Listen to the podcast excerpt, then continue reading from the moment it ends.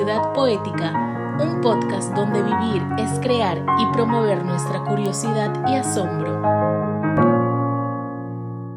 Mi nombre es Florentino Díaz Ahumada. Me dedico a la contemplación, comunicación y transmisión, de alguna forma, de lo que considero la experiencia poética. En ese sentido, esto se expresa en los siguientes haceres, como son, por ejemplo, la escritura, el arte visual, la terapia, el ejercicio de la terapia en la medicina oriental a través de la acupuntura y la moxibustión, y también el ejercicio eh, político en mi cargo de regidor metropolitano de Lima y en la presidencia de la Comisión de Educación y Cultura Metropolitana. el trabajo en la pandemia para mí ha significado no un confinamiento como quizá y de hecho ha significado para mucha gente, puesto que por la misma necesidad y responsabilidades de mi función, tanto como regidor como también como familiar de personas, de familiares que necesitan cuidados, eh, familiares de edad adulta, mayor, que necesitan cuidados, pues yo he tenido siempre que salir, salir del espacio, de este espacio donde, donde habito. Y en ese sentido para mí el trabajo se ha desarrollado a través de una, de una experiencia de introspección y eh, por estar, digamos, un poco más de tiempo en el espacio que me encuentro, pero por otra parte de contemplación y de diálogo, un diálogo más sensorial o conscientemente más sensorial con la ciudad, puesto que he contemplado la ciudad desde el momento en cómo se fue deshabitando los espacios públicos hasta el momento en que, bueno, de total inamovilidad, donde no había casi ninguna persona, pues afuera, hasta el momento de su continuo retorno, ¿no? Su paulatino retorno. Y en ese sentido, para mí el trabajo también ha significado adentrarme en las posibilidades de la comunicación virtual. He participado en festivales que quizá si no hubieran sido virtuales no hubiera podido participar porque han sido festivales en otros países, en Bangladesh ha sido el último festival que he participado. He contemplado cómo ha habido una explosión hermosa, explosión amplificación, incremento, para usar ese término, de las transmisiones virtuales.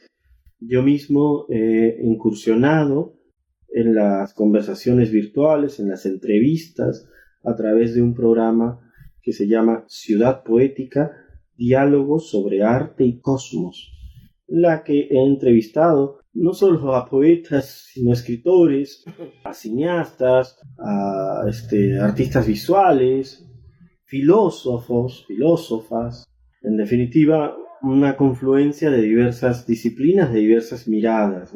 Creo que eh, el trabajo en la pandemia ha significado, sí, un confinamiento, una pérdida de la, de la conexión corporal, presencial, pero al mismo tiempo una reconexión de las posibilidades de comunicación, una amplificación de las posibilidades de la presencialidad virtual.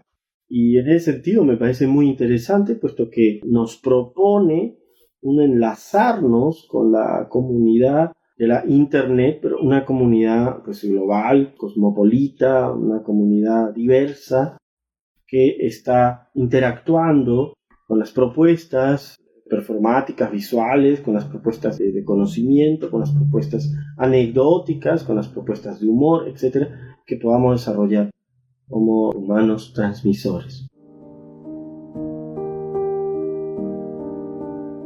Existen varias cosas que he desarrollado, ¿no? Pero quisiera mencionar para mí algo muy significativo, que uno de los proyectos que, se han desarrollado, se iniciaron en su desarrollo, por ejemplo, en, la Comisión de Educación y Cultura, el proyecto de la Feria Metropolitana para, de Libros de Lima Lee, que es una ordenanza que piensa ya implementarla, ¿no? Más allá de, del tiempo, de la temporalidad de la gestión actual del alcalde Jorge Muñoz, que permanezca, permanezca en las siguientes gestiones una feria metropolitana del libro.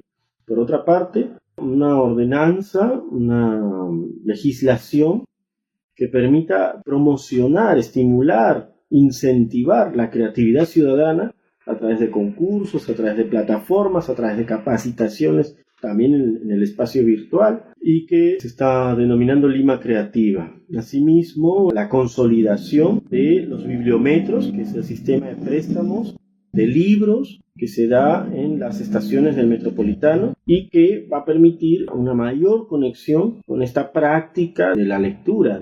Todo esto denominado como la ciudad poética, el concepto de la ciudad poética, la visión de la ciudad poética, es decir, de consolidar una ciudad, en este caso Lima, consolidar una ciudad que entre en la comunicación, en el reconocimiento de sus posibilidades creativas, de sus necesidades espirituales y de su conexión intrínseca y fundamental con el entorno, con la tierra, con el cielo, con el universo.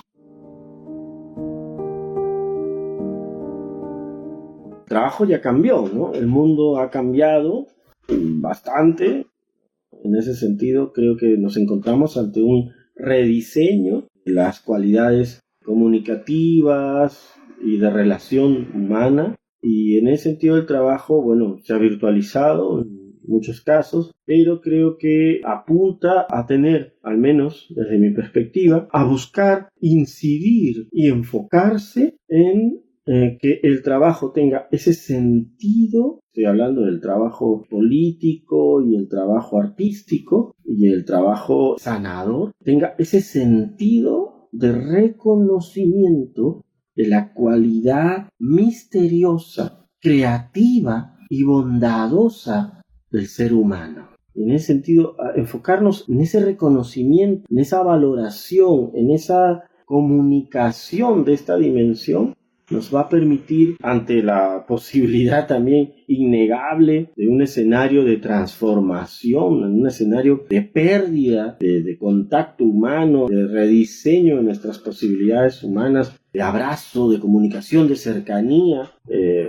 un escenario que muchos denominan lo posthumano, es aquello que nosotros buscamos valorar, con lo que no se puede eh, negociar, ¿no? ¿Qué es eso fundamental que nosotros debemos conservar, estimular, amplificar, desarrollar? En ese sentido creo que el trabajo cambia la medida en que se enfoca a esos sentidos.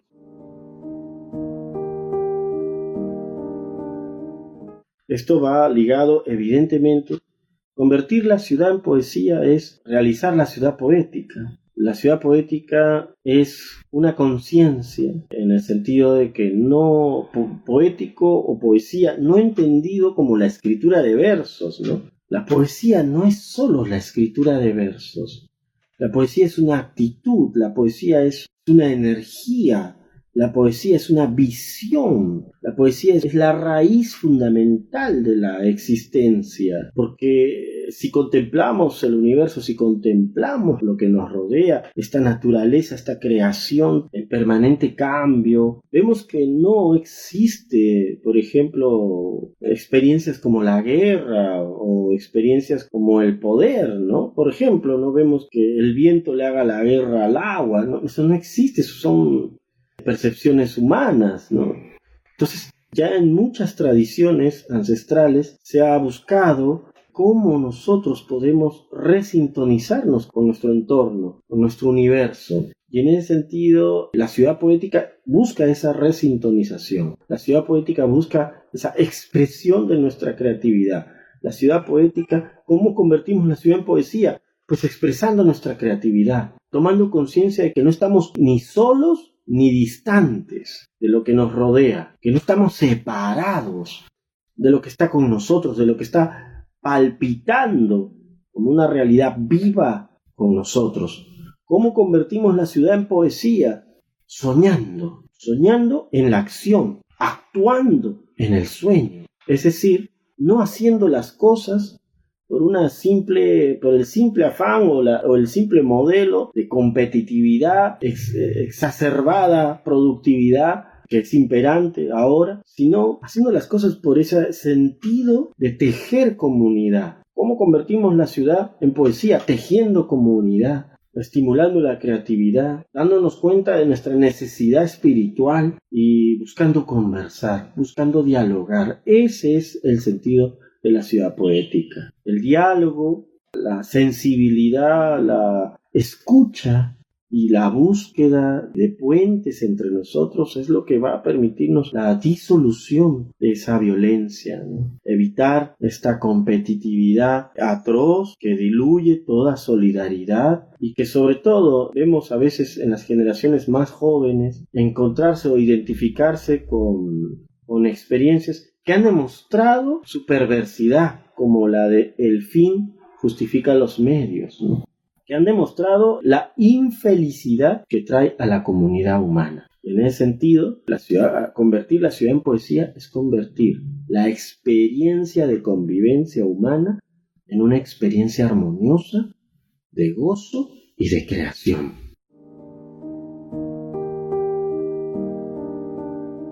Como mencionaba en un inicio de esta entrevista, lo que me inspira a escribir, mi hacer está centrado en la comunicación, la expresión, la transmisión de la experiencia poética. Y eso se da a través de muchos medios. Y uno de ellos es la escritura. Y yo creo que uno escribe no solo con palabras, uno escribe con imágenes, uno escribe con gestos, uno escribe con silencios. Y lo que me inspira a escribir es la posibilidad de transmitir ese misterioso, amplísimo e íntimo espacio poético que está palpitante en nuestras vidas, que es palpitante como cualidad intrínseca de la vida, que es palpitante y además irradiante como cualidad del origen de la vida. Eso es lo que me inspira.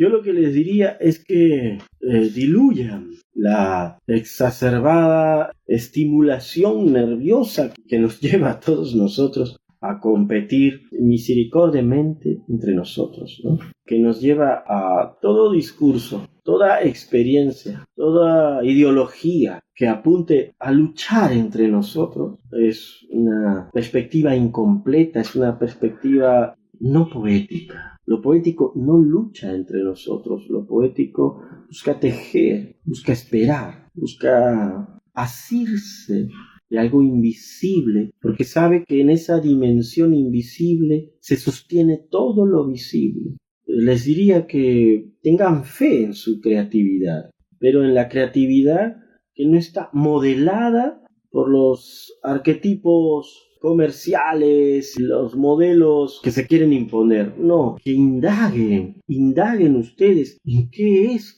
¿Qué es aquello que su corazón sueña? ¿Qué es aquello que tu corazón te susurra en las horas más solitarias de tu ser? Y a eso ponle fe, sin necesidad de golpear o pisar a otros, sino más bien con el propósito de tejer afectos de tejer solidaridades, de tejer proyectos que permitan sostenerse entre ustedes, sostenerse. Porque en la medida en que ustedes se pueden sostener, sostienen lo humano. Y en la medida en que se sostiene lo humano, lo poético se engrandece.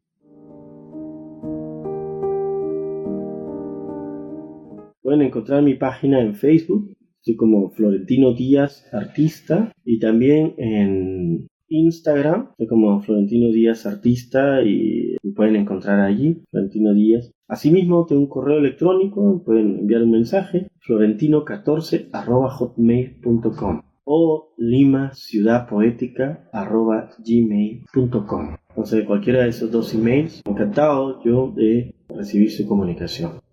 Muchísimas gracias.